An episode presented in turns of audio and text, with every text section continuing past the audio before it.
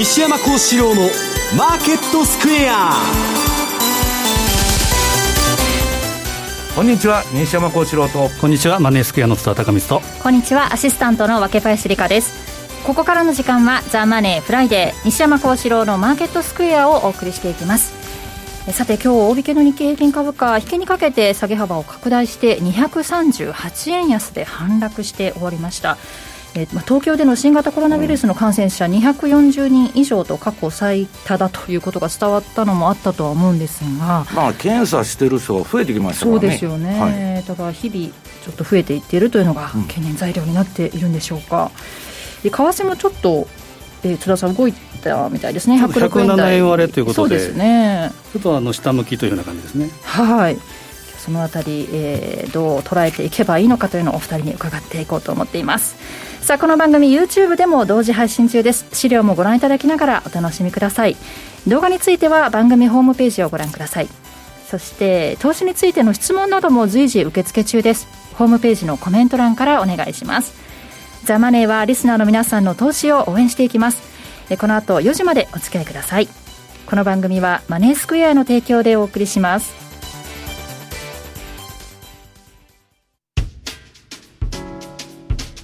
お聞きの放送は、ラジオ日経です。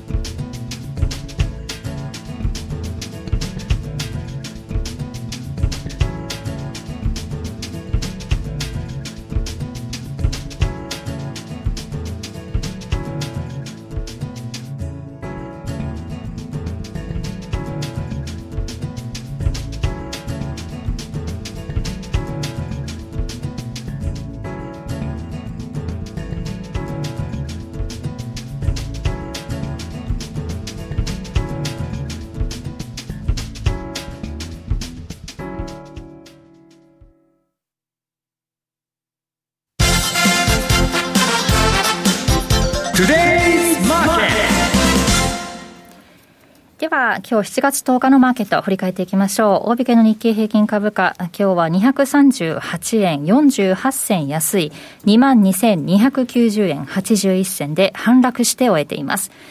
トピックスはマイナス22.04ポイントで、1535.20ポイントでした。為替です。現在ドル円ですが、106円の8990あたり、ユーロ円は120円の4348、ユーロドルが1.126972あたりでの推移となっています。ではまず津田さん。為替、今週振り返っていただけますか、はいまあ、今あの、申し上げた通り、ドル円というのが今、下向きということで、はいえー、その前までちょっと夏枯れのもう始まりかなというふうな感じもしたんですけど、ちょっと下に向いて動いてきていると。はいで材料らしい材料、まあ、原油がまあ安いというのがあるんですけど、やっぱりそのニュースということになると、やっぱりコロナ。これは東京でもすごいですね、これが先ほど若林さんおっしゃったとおり、243人ですか、1日、過去最多ということで、えーまあ、20代から30代が多数で、PCR 検査がやっぱり母数が増えてるというのが一番大きいと思うんですけど、それでもですね、アメリカの新規感染者数、これもやっぱ増えてて、増えてるんだよねこれがですね、6万人を突破して、6万1791ですか。ブラジルもすごいしね。ブラジルは大統領まで感染したという話がありますから。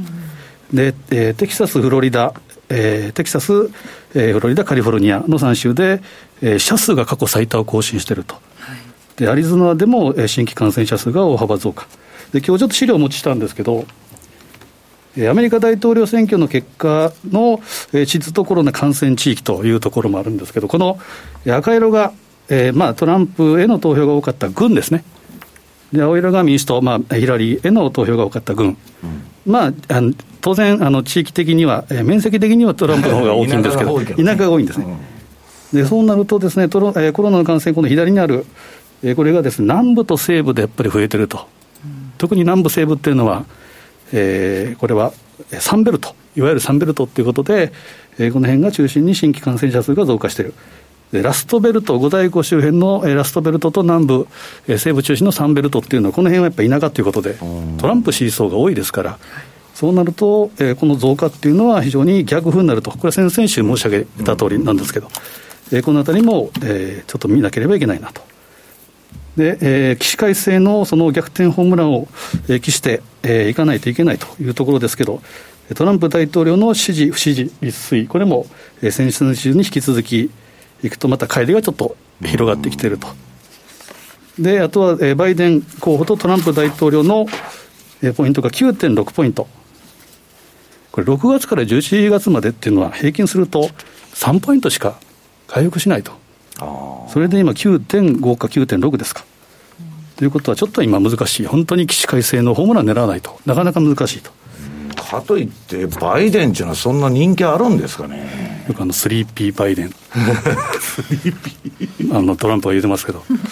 なんか、ニューズウィークなんかではですね、あの、ルーズベルトを目指すと。スリーピーバイデンがという話がありましたけど、一番厳しい、まあ、なったとしても一番厳しい。もし当選したらですね、その月に78歳、うん、史上最高齢の大統領になるということですから、うん、まあ一番大変な時期、トランプにしてもですね、まあ、バイデン新大統領にしても非常に大変な時期になるというのが11月。でそうなると、えー、気になるのが株価の動きですけど、ニューヨークダウンのシーズナルチャート、これ見ていくとですね、7月、これは、えー、例年でいうと、まあ、まちまち行ってこいということが多くて、えー、まあ、この辺はサマーラリー、はい、独立記念日から、えー、9月の第第1月曜日、レーバーデー。ではサマーラリーということもあるんですけど、例年は、まあ、近年、8月は下げやすいというのがあるので、この辺はなんとも言い難いんですけど、11月3日大統領選挙ってことですよ。はい。え通常でいうと、まあえー、最近のデータでも当てはめるのが9月、10月が下げやすい、うん、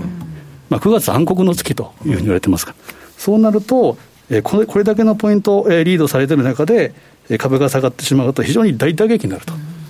ということは、とにかく、えー、逆転満塁ホームランを、えー、狙わないとなかなか回復できない。そうなると、まあ、バイデンのその失策っていうのも当然あるかもしれません、自滅の可能性も。あの人、討論会になるとまずいんじゃないですかね。って言いますよね。そうでしょうね。まあ、このあたりは、えーまあ、9月、10月、特に9月から本格化というところでしょうか。はい、で、えー、あとはですね、とにかく株式相場、この株式相場見て見ておくと、やっぱりこの9月、10月で押し上げないといけないんですけど、早めに出てくる可能性があるんですけど、株価、これ見ていくと、ニューヨークダウと5ドル円とニュージーランドドル円って見たいんですけど、うん、これ、西山さんもおっしゃった通り、ニューヨークダウと5ドル円ってほぼイコール、はい、で動いてるで、次のページがニュージーランドドル円、さらにシンクロしてると。うん、なので、このあたりは非常にポイントかなということで、週足チャート。5ドル円の週足の50、えー、週足チャート、52週、えー、MA。52週っていうのは 1, か、えー、1年間の参加者のコスト。これを見ていくと、えー、これは好転シグナルが足元で出てると。で、直近では短い時間足でちょっと下げてますけど、基本的にはですね、ちょっと抜けてるというふうに見ていいのかなと。ただ繰り返しながら8月は大きく下げやすいというのがあるので、オセアニアはね。オセアニアは。7月、えポイントということで見てもいいのかなと。はい、ニュージーランドドル円も同じように、え好転サインが出てると。いうことですね。だからこのあたりは、ちょっと株価の動きと連動するということですから、まあ、細かな話はまた後半でお話したいなというふうに思います。さあ、えー、5ドル円、ニュージーランドドル円のお話ありましたが、えー、西山さんには足元の相場、解説いただこうと思いますが、今週はちょっと前半ね、中国株、上海が5%上げたり、なんか大きな動きありましたよね。うん、あの昔ね、FX でもミセス渡辺ブームっていうのがあって、はい、猫も借子ももうキャリートレードだと、はい、円売りだっちゅう時代が、まあ、リーマンショックぐらいまで続いたのかな。うんで、今、あの、結局アメリカでロビンフットブームっていうのが、まあ、起こってましてですね、まあ、その、えー、今年になってから株式市場に入ってきたっていう人たちがもう退去して、はい、うん、ロビンフットに、えー、まあ、あの、手数料無料のあの、投資アプリなんですけどね、まあそこで取引してる人が多くて、まああと、チャールズ・シュワップとかもロビンフッドがゼロにしたんで、みんなゼロにしてるんで、まあそういう手数料ゼロの会社でバンバンやってると、まあ、ディーリングが多いんですね、結構。で、結構ね、その素人ばっかり入ってきてるのに、オプション取引とかね、ストックオプションですよ。結構危ないこともやってましてですね。まあ、それはともかく、そのロビンフッドバブルというか、それが今中国の個人投資家。まあ中国っていうのは、あの、もともとあの、個人投資家が多くて、まあ、あの、中国にもナスダック市場みたいな、これ、あ資料の1ページちゃんと出しててもらいますね。えー、ナスダックと言われるですね、まあ、これ、スター市場っつうんですか、いうのがあって、まあ、ここで今 IPO だとかなんだとかがもう爆発的にですね、まあ、驚異の値上がりと。まあ、1日2日でね、まあ、5倍、10倍、まあ、当たり前みたいな相場をやっとるわけですよ。まあ、明らかにバブルなんですね。で、その、もうバブルの心は、心はというとですね、普通まあ資本主義っていうのはね、マルクスが言っとるように、まあ要するに落ち込みは避けられないんですよ。その、好景気と不景気の繰り返しですから。だから、その、それがね、資本主義のいいとこで、相場的に言うと、落ちた時で買って、上がりで、えー、外していくという循環でね、誰しもが取引してるわけです。ところが、今の、その、アメリカっていう、というのはですね、もう、その株が下がったらいかんと。株が下げるのは悪だみたいな話になってて、景気が落ちるのもダメだと。永久に上がってないとダメだというね。まあ、いわば経済的、学的に言えば、むちゃくちゃなことをご利用しでやろうとしてるわけですよ。これどっかで無理が生じると。でね、普通は景気後退でね、リーマンショックでね、サブプライムバブルで踊っちゃったとか、踊っちゃったとか、2000年の IT バブルで踊っちゃったと。で、それが大暴落すると反省するわけですよ。で、こういうね、えー、のほうずな投資はやめようとかね、むちゃくちゃな投資はやめようっていう反省が生まれるんだけど、今はやったもん勝ちなんです。で、アメリカっていうのはね、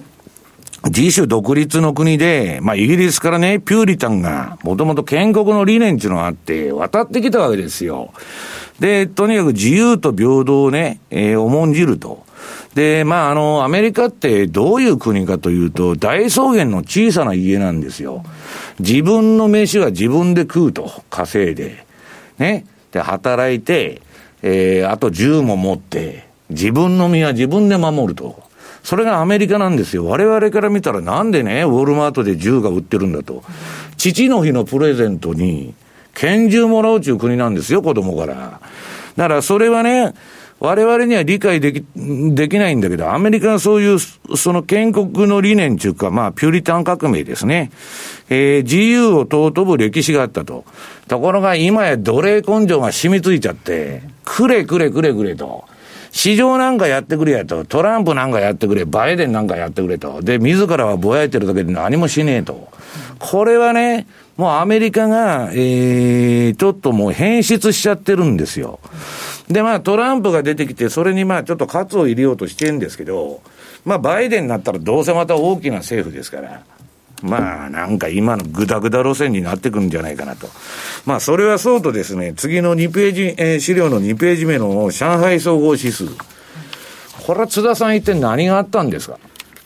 あのね、このチャートの右側にある PKO って私が書いてるでしょう。これあの、春節かなんかで市場が閉まっちゃ、閉まってて、いきなり、まあ開いたらドーンと下がったわけですよ。で、そこからこれは国策で上げたんです。はい、で、今度、あの、アメリカの株とか、まあ日本株も上げとるのに、割と横ばいでじりじりやっとったんだけど、ここのところに来て、この連投相場が続きましてですね、津田さん言ったこれは何なんだと。足元、今日はちょっと下げて、うん、中国の国営年金基金がその中国の株式を売ったというようなニュースもあってきてるんですけど、まあ、この上げはもうほぼ垂直ですよね、その。まあ、だから、あのー、何ですか。中国当局がね、このコロナ禍の中で、株式市場がさらなる情報が必要とか言って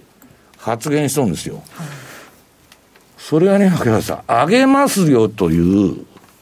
あるいはお前ら買えというメッセージなんですよ。うん、それが出て、わーっと、これは、えー、なんか中国のね、共産党も株を上げたいという意思だろうと、ね、今大体香港とかでガンガン叩かれてるから、まあ、習近平もね、盤石じゃないわけですよ。もう夜も寝られないという状況になって、で、あの、なんだっけ、あの、ボルトンの暴露本で結構ビビってるらしいんですよ。いろんなことがバレちゃって。で、ここは、為政者がよく使う手で株の辛さえよくしときゃ、中国経済年後半回復するとかね、もうコロナショックを世界で最初に乗り切ったんだという話に持っていこうとしているというね、まあ、いわば国策相場なんですけど、ね、まあ、アメリカの方もね、まあ、今ぐだぐだしてるんですけど、まあ、昨日またアマゾンが急騰しましてですね、で、テスラとかも上がってると。もうね、ファンダメンタルズもクソも皆さん関係ないんですって。今日買って今日売っちゃうんですから。で、まあ、この次の資料の3ページ、えー、っと、3ページか。これがあの、そのロビンフッドと私がまあこのところ放送でずっと取り上げてるロビンフッドのホームページの1ページ目にこれが出てくると。で、まあ、えー、なんだ、サインアップせえと言っとるんですけど、今口座作るとね、株くれると。ただで。なんか、金利までつくとかあります、うん、まあ、とにかくね、えー、バックに、まあ、あんまりね、詳しいことは言えないんですけど、ダークプールと呼ばれるね、施設市場をやっとるヘッジファンドがついてるわけです。うん、で、こういう、その、流動性をヘッジファンドっていうのはもう必ず欲しがるわけ。例えば素人が買ってくると。で、それにぶつけりゃ儲かるじゃないかとかね。あるいは買ってくる前にデータの情報を持ってますから、フロントランニングっつって、自分がその前にナノテクですから買っちゃうんですよ。で、そっか、その後ロビンフッドの客から注文が出ると。遅れて。若干 0. 何秒。それだけで儲かっちゃう。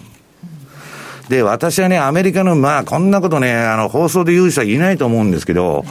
ヨーロッパはね、それが厳密になって、そういうフロントランニングとかインチキはいかんということで、どこの会社もディーリングルーム今閉めちゃった。去年、一昨年ぐらいから。アメリカはまだやり放題なんですよ。だから、津田さんがすごい大口の投資家でね、津田さんの注文私受けてると。その前に私買うんですよ。で、津田さんの注文その後に出して、で、それに売り物ぶつけると。いとも簡単に儲かるわけですよ。だからね、まあ、そういうのが全てとは言いませんけど、なんでただなのかというのは、そういう裏があると。私はみんなが聞くんですよ。なんでロビンフッドとかただなんだと。ただほど高いものはありませんよと、世の中、言ってるわけですよ。ね。正当な報酬を払って取引しているのがまともでね。で、まあ、それはともかく、このロビントラックと、このロビンフットをですね、次の4ページ。これ大学生が暇つぶしで2年前に作ったサイトが、ものすごい人気になって、今、その、ロビンフットでどういう銘柄が取引してくるとか、何が流行ってるとか、まあ、いろいろやっとるわけですよ。で、次のページ。これ今、テスラなんだけど、まあ、テスラのイーロン・マスクはですね、あのー不屈の精神ですから、息をしている限りは諦めないと、もうこんな会社絶対倒産すると、ずっと言われてて、なんと皆さん、先週トヨタを抜いちゃって、世界の自動車会社のトップに躍り出たと、時価総額で。はい、で、赤字垂れ流しだったんだけど、黒字になるようになってきたんですね。で、日本のね、えー、パナソニックだとか、あんなんだって、あの、電池だとかなんだとかで、テスラの裏に隠れて、中国で仕事させてもらってるの。あれ、勝手にやるとアメリカから全部潰されるんですよ。今までね、CPU も最初は日立がやったんだけど、結局インテルに取られちゃったり。まあ、アメリカっていうのは、その、グローバルスタンダード作るのは自分たちだっていうことで、他のが出てくると潰しにかかるんですよ。だけどテスラはね、面白いことに、えっと、パナソニックとか中国で仕事できるのは、テスラのイーロン・マスクっていうのは中南海に入れる、日本の安倍さんとかも行ったことないんですよ。その、フリーパスなんですよ。赤のテスラで乗り付けてね、その中国共産党の幹部と会えると。で、まあ多分中国マネーもね、えー、支援してると思うんですが、まあそれはともかくとして、これあのーロビンフッドの顧客の出来高がもう全部出てるんです。取れるんですよ。だからこれね、本当こんなことやってもいいのかっていうね。まあ証券取引法上で言えばいろんな問題あるんですけども、今や何でもありですから、まあ手口も全部出ちゃってると。で、今、まあ株高い高いって言って、言っとるんですけど、まあはっきり言ったらアマゾンとマイクロソフトの相場なんですよ。で次にね、アマゾンとこのテスラ。これの冷やしチャートが出てて、まあ、どこまで上がるんだと。これ私のね、ATR チャンネル中バンド、上は、はい、めったに一番外側のバンドは抜けることがないんです。下もそうなんですけど、今両方抜けてると。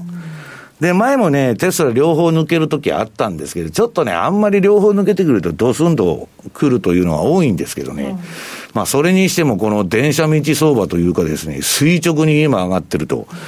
で、下のこの赤いバーは何かと言ったら、まあ、これ今度私が DVD とかに搭載するんですけど、その、えー、っと、なんだっけ、パンローリングのカスタムチャートとか、これは新しく作ったトレンドフォローシステムで、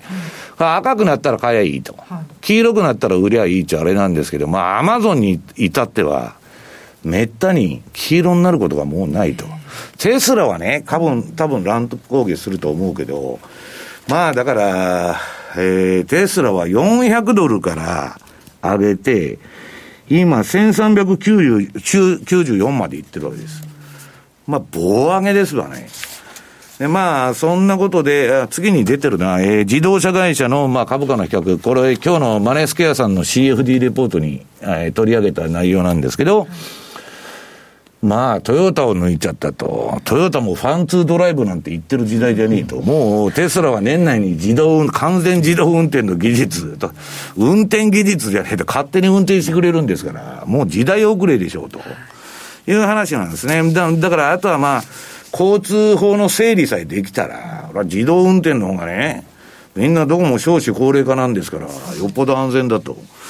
で、まあ、あのー、私はですね、こんな FRB だとか中央銀行が、えー、相場の集約でね、むちゃくちゃやっとるのは、バブルも起こるし、その反対で暴落も起こると。その繰り返しでしょ？ナスダックバブルでも、あの、サブプライムバブルでも。で今度もそうなるんだけど、まあ、どっち転んでもいいように、アマゾン買って、同金額の SP500 の CFD をショートしといたらいいと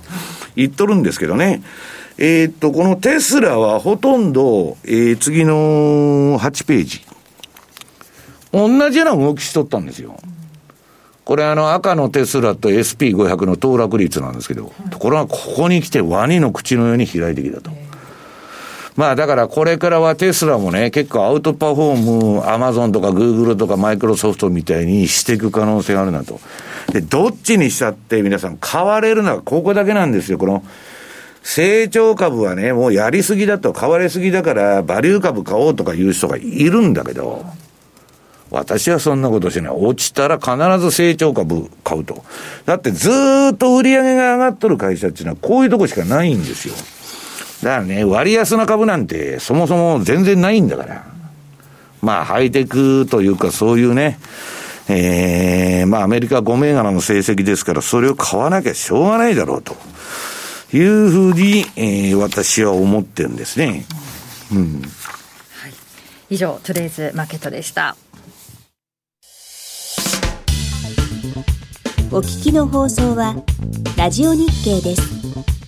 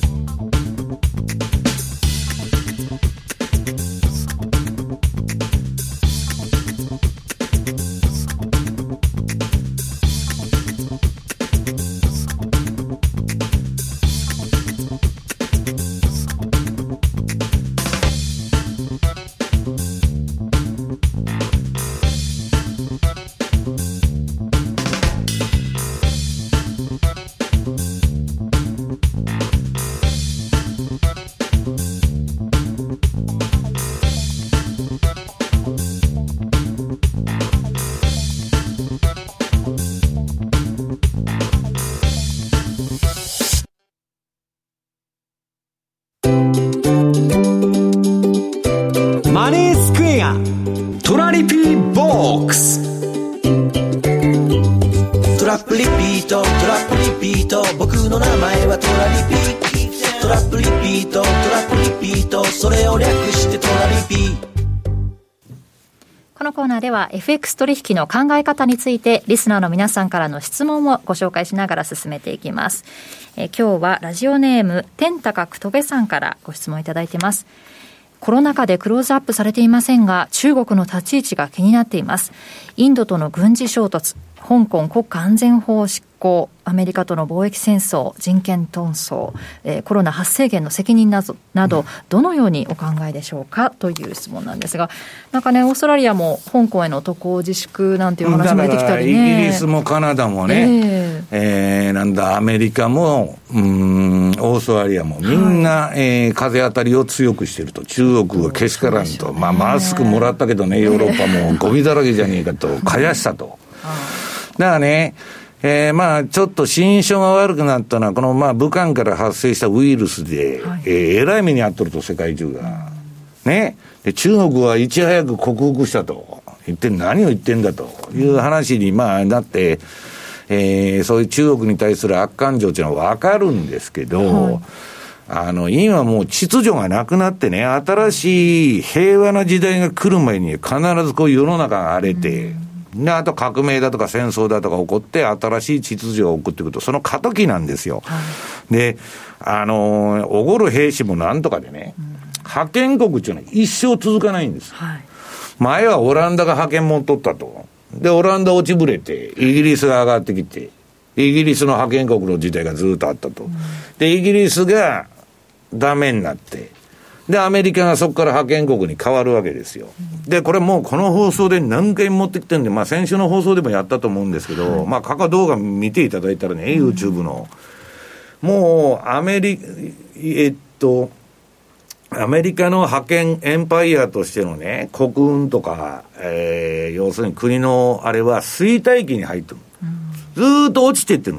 5銘柄が上がっとるだけですから。ラストベルトしかり、製造業したりしかり、もう終わっとるんで、金融だけがアメリカは立派だっつってやっとったんだけど、それもリーマンショックで終わったんですよ。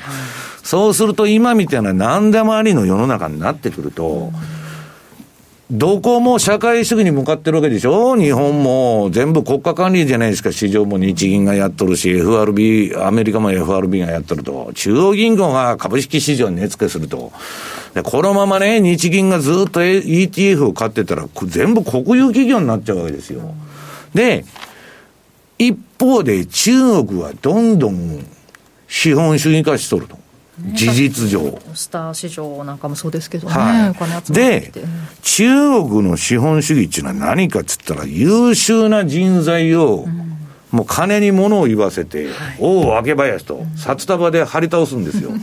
1億やるからうちの企業に来いと。当然その優秀な能力持ってないとダメなんだけど。ヘッドハンティングでどんどんどんどん集めていくと。で、昨日ね、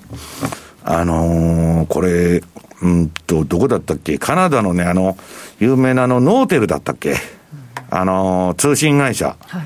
はい、中国にずっとハッキングやられてて、で、ついにはね、そのノーテルの幹部のメールアドレスも乗っ取られちゃって、で、基本的に 4G、5G の技術も全部データ盗まれて、事業計画から何から全部ハッキングで盗まれて、倒産しちゃったと。あのノーテルが倒産したのかと。で、それはね、中国にやられたんだっつって、その、出てるわけですよ。だからトランプが言ってることはた本当のことなんですよ、中国が全部データ盗んでると。ブルームバーグのビジネスウィークという雑誌に出て、ね、うん、そうそうそうそうそう。だから今、ファーウェイ叩いとるのもね、うん、そういう、えっと、純粋に考えたら、5G の技術はファーウェイ一番安くて、で、通信のね、あの、エリアが広いわけですよ。はい、だから全部やられちゃう。ところが、ファーウェイは全部データ抜いてると言われてるんで、うん、ファーウェイを使っちゃうと全部、我々のスマホからパソコンから個人情報全部抜かれちゃうと。ね、日本で流行ってるあの、なんとかちょっと言いませんけど、全部どっかの国のサーバーに保管されてるのと一緒で、ただほど高いものはないんですよ、皆さん。ただには裏があると。そういう中で無法地帯になって、なって、どこも国家資本主義みたいな中に向かって、みんな中国みたいになってきてる。日本もあれも。はい、だったら中国は独占なんだから、共産党の一番強くなるのは、それがいいとか悪いとか私は言ってんじゃないですよ。当然の帰結なんですよ。ね。全部、このコロナでもね、台湾とか韓国で、えー、全部人の行き来から IT で全部管理しようと。これは監視社会なんですよ。安倍さんはそこら辺が緩くて、そこまでやらなかったの。国民創生番号制みたいなことを。だけど、そういう奴隷的なね、ジョージ・ウォーエルの1984とか、そのミシェル・フーコーが言ってる監獄の世界に、世界は向かっとるんです。で、そんなことはもうだいぶ前から予見されてたんですよ。こういう世界が来ると。で、そうなった時に、人間のね、牧場、家畜化ですよ。なった時に中国が、必然的に勝っちゃうんですよ。それいいとか悪いとか言ってんじゃないですよ。で、それに当然抵抗している企業もあるし、そんなことはけしからんと。言うんですけど、時代はどんどんそっちの方に流されちゃってる、今。で、コロナが、もう何でもありでしょ？コロナで、えー、津田さんの行動ね。今日津田さんどこ行ったんだと。いや、渋谷と池袋行ってました。全部把握されるわけですよ。だけどコロナだからしょうがないと。ね？いう話になってくるわけ。だから何でもこういうことにかこつけて、はい、わーっと IT 化だとかね、キャッシュレスもそうですよ。あれ税金の補足のために全部やっとんですから、マイナンバーも。ね？全部紐付けるために、あの、やっとる運動で、そうなるとね、もともとそういうのに長けてる中国は、やっぱり上がってくるわけ。ところが中国っていうのは、外からの攻撃には強いですけど、内部分裂っていうか、自滅する可能性もあると。その、江沢民派とか襲撃派とかドンパチやってね。まあだからそれはどうなるか、そんな先の未来のことなんかわかんないけど、こういう無法者のね、いわばマフィアの世界みたいになってるわけ、国際社会が。知ったらね、その中で強い一番強くなっていくのはね、だって、すぐ何でもできるんだもん。だって日本だったら議会にかけようとか何とかね、法律は大丈夫かとかいちいちチェックしてものは進まないでしょ。だからそういうことになってるということですね。ただし、もう、先週の放送でも言ったけども、中国人とか優秀な人っていうのはね、もうすごい。だから私は国としてね、中国がどうだ、どこがどうだって言うんですけど、個人個人付き合ってると、すごい優秀なやつが多い。だから、まあね、日本もぼーっとしてると、どんどんどんどんこのね、給付のあれ見たって、先進国中 IT です。IT っていうか、あの、役所なんか IT かなんか全然一緒なんから、最低じゃないですか。どんどん少子高齢化なのに IT 化とかね、そういう AI 化とかをやらなかったら、生産性が下がる一方でしょね、マイナンバーやって住民基本台帳はある、戸籍はある、もう無駄の非非効率の極みなんですよ。だそういうものの中でね、やっぱりね、独裁国家っていうのは強い。キャッシュレスなんかもね、もう日本と比較ならないぐらい進んでる、もう現金持ってる人ほとんどいないっていうぐらい。いや、だから、その、それで信用情報でね、全部国管理されとるわけですよ。こいつは滞納してないとかなんとか、あとポイントが上がるとか言ってね。いやだから私はね、個人的にはそういう世界は嫌だなと思ってるんですけどね。はいさあ、そしてここでお知らせが、マネースクエアからお知らせがあります。セミナーのお知らせなんですが、FX& トラリピ入門セミナーというのが、えー、7月17日、今週の金曜日ですね。はい、これ会場ですね、えー、会場セミナーですね、はい、会場で行われるセミナーが、えー、夕方6時半から8時まで行われるということで、えー、マネースクエアであるんですよね。えー、今回は初心者の方向けのセミナーということなんですが、まあ、こういう時ですから、しっかり皆さんマスクを着用して、検温なんかもして、手指消毒もしてという。特に、まあ、今日なんか240人ですけれども、えー、200人レベルがどんどん出てる中ではあるんですけど、当然その予防対策はしっかりえー、当社でもさせていただきます。はい、で、まあ、ご参加いただく方も、えーまあ、マスク、これは必須でお願いしたいのと、講師以外はですね、ちょっとマスクをさせていただくと。はいでその辺の衛生面もしっかりした上で、やはり、えーまあ、会場セミナーってなかなかこのご時世ですから、できないという方が多いんですけど、やっぱ会場セミナーならでは、会場セミナーじゃないとなかなか取得できないような内容、まあ、FX の基礎、もしくはトラリビの基礎、はい、このセミナーを17日、久々にですね、ちょっと開催するので、ぜひ、えー、ご参加いただければというふうに思いますね。はい今週金曜日、マネースクエアホールで、えー、18時30分から20時までの間行われるということですので、FX& トラリピ入門セミナー、ぜひご参加ください。以上、トラリピボックスでした。マネースクエア。こんなのが欲しかったをお客様の手に。創業から長期運用としての FX をお勧めしているマネースクエアでは、他社とは違ったユニークな機能とサービスでお客様をお迎えしています。特許取得のオリジナル注文、時間を資産に変えるテクノロジートラリピは、リピート機能による長期運用に向いた発注管理ツールで、お取引にかかる負担軽減を実現。また、ユーザビリティを追求したトレード画面で、お客様の資産運用をシステム面でも支えます。このほか、お客様の運用をサポートするためのコンテンツも豊富にご用意しています。そして今なら、入金、お取引に応じて、最大50万円キャッシュバックされるお得なキャンペーンを開催中。まだマネースクエアの口座をお持ちでないという方は、ぜひこの機会に口座開設をご検討ください。マネースクエアではこれからもザ・マネー西山幸四郎のマーケットスクエアを通して投資家の皆様のお役に立つ情報をお届けしてまいります。毎日が財産になる株式会社マネースクエア金融商品取引業関東財務局長金賞番号第2797号。当社の取扱い商品は、投資元本以上の損失が生じる恐れがあります。契約締結前交付書面をよくご理解された上でお取引ください。お聞きの放送は、ラジオ日経です。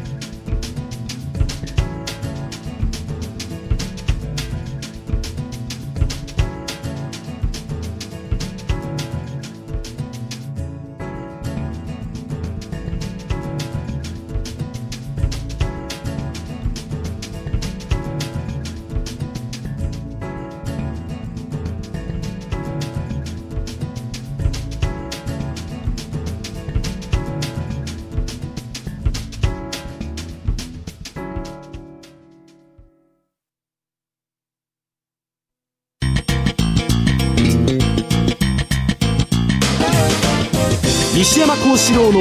マーケットスクエア。このコーナーではマーケットの見方について西山さんにいろいろな角度で教えていただきます。今日のテーマ基軸通貨ドルの行方ですね。はい。これはね、ちょっとまだ今すぐということじゃなくて、えー、まあ先ほどから申しておりますように、もうアメリカもね、建国の理念を忘れて、くれくれくれくれと、はい、ひたすら、えー、国家頼み、FRB 頼みのね、えー、自主独立の精神のない国になってしまったと。はい、でそのまま行ったらくれくれって言われたらパウエルはまた臨転機回さんならんと。トランプも選挙で勝つためにまたなんかばらまかんならんと。いうような中で、まあ、これ、いつでも持ってきてますように、資料の、えー、9ページ。2020年末までに連邦債務ですね、アメリカの借金は確実に28兆ドルを超えると。はいで、1980年代に双子の赤字でアメリカが倒産すると、レーガンの時代に大騒ぎになってドル安になったことあるんですけど、今そっからですね、80年代のこのアメリカの赤いラインが借金です。はい、うなぎ登りに、まあテスラの株価みたいな上がり方してましてですね、こんなもんい、いくら基軸通貨だからね、えー、赤字は当たり前だと、世界にドルの流動性を供給するために、アメリカは赤字が当たり前なんだって経済学者は言っとんですけど、ものには限度があるやろと。い。う話になってきてるわけですよ。でね、私が、まあ、あの、長い、えー、この運用生活の中で、まあ、90年代とかに一世風靡した、うんえー、モルガン・スタンレーにいたスティーブン・ローチさんですね。はい、この人は今、イェール大学にいるのかな上級研究員かなんかやったり、まあ、してると思うんですけど、うん、なんかこのところ立て続けにいろんなところに出てきて、はい、これでね、まあこれ、この番組でも紹介したんですけど、基軸通貨ドル法外な特権終了へと、迫る急落の足音と、いうことで、こんなのほうずな無茶苦茶なね、えー、MMT 政策みたいなことをしてたら、ドル売られますねと。いう警鐘を鳴らしとるんですよ。まあ、その結末は最後はインフレなんですけど、で、大丈夫かいと、警鐘を鳴らしてるわけです。で、えー、っと、もっと具体的にですね、えー、なんか突っ込んだ発言を先週したのかな。そうするとね、ドルはね、3割か3、まあ30%、35%ぐらい下がると。うん、このままほっといたら。はい、この由来でね、基軸通貨特権の。で、それはまあ実行レートでの話をしてるんですけど、うん、まあ単純にね、35%とか言うと、今のドル円っていうのは、これから70円に向かってると。このドルの信任が由来で。うん、70円ですよ。うん、今106円。まあ、浜さんの50円にはちょっと遠いですけど、70円って相当なもんですよね。また、いや、50円でも別におかしくないんですよ。アメリカ平気で。だって皆さん360円から、ね、70円まで暴落さしよったんですから。はい、切り下げで。だから、まあ、切り下げとは言わない、プラダ合意だとかね、えー、ニクソンショックとかそういうのは得て、下がってきとんですけど、もう自分のご都合主義なんですよ。アメリカっていうのはダブルスタンダードの国で、建前とやっとることが違う。オバマとかヒラリー・クリントンと同じなんですよ。言ってることとやってることは違うと。で、うんと、12ページに、えー、為替の歴史や政治の歴史と、まあ、ここで書いたんですけど、こんなもん単純にね、ドル安の歴史なんですよ。はい、だから、そういうことが来るんじゃないかという警鐘をですね、まあ、鳴らしてると。はい、で、もう、ガンドラック、えー、債券のガンドラックも、まあ、今日のね、マネースケアさんの CFD レポートに書いたんですけど、これ、資料の13ページ。過去半年間の連銀のバランスシート、これはね、えー、っと、ガンドラックのダブルラインキャピタルが出しとるうん、資料なんですけどね、債券王の。こんなめちゃくちゃな金のばらまき方してると。はい、それはまあ株も上がるでしょうと。うん、だけどね、バブルを金ばらまいて起こして、で、当然の帰結としてそれ暴落、あの、崩壊すると。うん、IT バブルも崩壊した。またバブル崩壊したんで、またバブル作ろうと。で、今度また金ばらまいて不動産バブルやったと。はい、それがリーマンショックですよ。で、崩壊したと。今度また臨転機すりまくって中央銀行バブルやっとると。だけどね、若林さんね、IT バブルとかリーマンショックっていうのは、民間の損を FRB に移しただけなんですよ。ね、始末するのに。中央銀行損したら、例えば日銀の ETF のポジション大損になったと。どこ、誰が責任取るんですよ。取るんだという話になってくる。押し付ける先がない。だからね、まあ、あの、これ今週のレポートに私書いたんですけど、14ページ。もう、中央銀行が相場操縦する世界であって、あんまり論じててもしょうがないんですよ。ここの小さい動きをね。で、私は書い書いたんですけど、中央銀行っていうのは、経済的、金融的安定を築こうとしとるというふうに、ね。うんみんな国民は思ってるわけですよ。リスナーの皆さんもほとんどは、まあいい、あの、一生懸命ね、株が下がらんように頑張っとるんやと。はい、だけど、実際にはですね、こんだけさっきのね、ダブルラインのあれ見たらわかるけど、ポートフォリオむちゃくちゃやってな、誰でもできる。津田さんでも私でも若林さんがやっても同じですよ、あんなもん。ね、誰でもできる。臨転機回して金ばらまいたらいいだけだから。でそれでね、市場介入もしとると。うん ETF 買いだ、なんか買い取りだ、なんだかんだって、FRB も結局日銀も全部同じことやってる。ECB も。それはね、とてつもない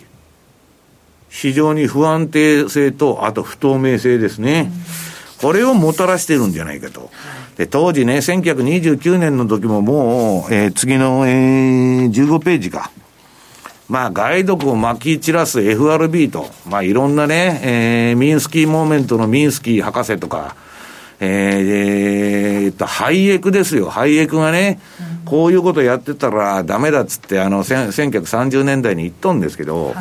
まあ、中央銀行だとか国がね、市場に余計な口を出すと、ろくなことがないとい。うことなんですね。はい、以上、FX マーケットスクエアでした。マーケット投資戦略さて来週に向けてマネースクエアの FX の投資戦略を伺っていきますが津田さん。はい、えーまあ、前半の続きですけど5ドルの週足チャート52週の MA を今抜けてる好転してる、はい。えー次のページでニュージーランドドル円も52週の MA を、えー上抜けてる、でこのあたりは、まあ、しばらくはですね、まあ、目先は今原油がちょっと大きく下げてると、まあこれもコロナということではあると思うんですけどちょっと下げてはいるんですけど、えーまあ、7月1か月というような限定で、えー買ってみてもいいのかなというふうに思っています。で5ドル円、これはですねまさにちょっと下げが始まる前のチャートではあるんですけど、えー上、つまりプラス2シグマを超えるかどうか、5ドル円が75円というところを超えるかどうかというところを見たんですけど、ちょっと今押し、えー押されていると。でニュージーランドドル円、これもですね同じように、えー70円の75、これを超えるかどうかというふうに見たんですが、押されている、しばらくは行ってこいと。で、ドル円のも108円の壁があるじゃないですか。そうですね。でそれも今、107円割り込んでるというのもあります、でその要因としては次のページ、ニューヨークゴールドはい。と、えードル円の関係は、やっぱりコロナショック後、えーこのあたりから4月上旬以降は、やはり逆相関の関係になっていると、まあ、無国無国籍通貨、ドルに、えードル円に信任がない、ドルに信任がないということで、まあ、さっきおっしゃった通り、量が増えれば当然価値は下がっていく、そうなると、まあ、金でも買おうかというような動きで、まあ、現物で。でやっても金利もないそうですね、でそれで上げてると、そうすると、しばらくこの状態、とにかく FRB が完成相場を作るんなら、まあ政府もばらまいてますから、当然、えー通貨の価値は落ちてくるんだ、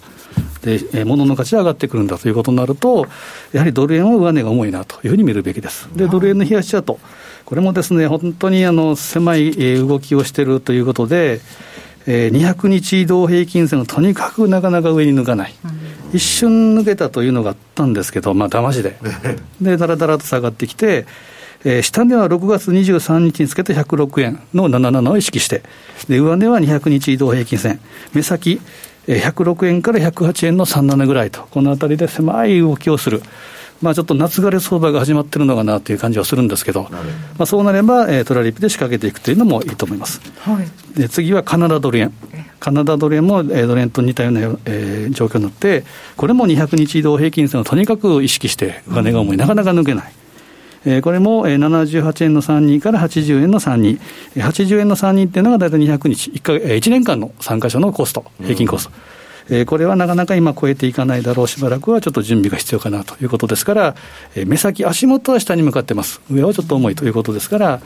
えードル円、カナダドル円ともに、まあ、レンジ枠。まあ、狭いレンジになりやすいよね。金利差がないんでね。そうですね。まあ、えーカナダだったら、当社だったらゼロゼロ作戦ということで、売りトラリピ、買いトラリピを合わせるというのもありますけど、狭いレンジがしばらく続くんだというふうに見た方がいいかもしれませんね。はい、現在ドル円106円の8586あたりじりじりちょっと切り下げてきているような感じがしますがどうなるんでしょうか。でオーストラリアもねちょっと感染者数も増えてきてるみたいです。し5ドル円の動きにもちょっと注意が。なんあんまりね、季節って関係ないんですかね。夏になるんで夏場が減るような感じで、僕なんかイメージしてたんだけど。ねコロナ禍で大雨も降ってこれから夏というところですが、ね皆さん体調災管理害も多いし。はいお気をつけいただきたいと思います、さあ番組そろそろお別れの時間です。今日ここまでのお相手は西山幸四郎と。マネースクエア津田高光と、若林理香でした。さようなら。この番組はマネースクエアの提供でお送りしました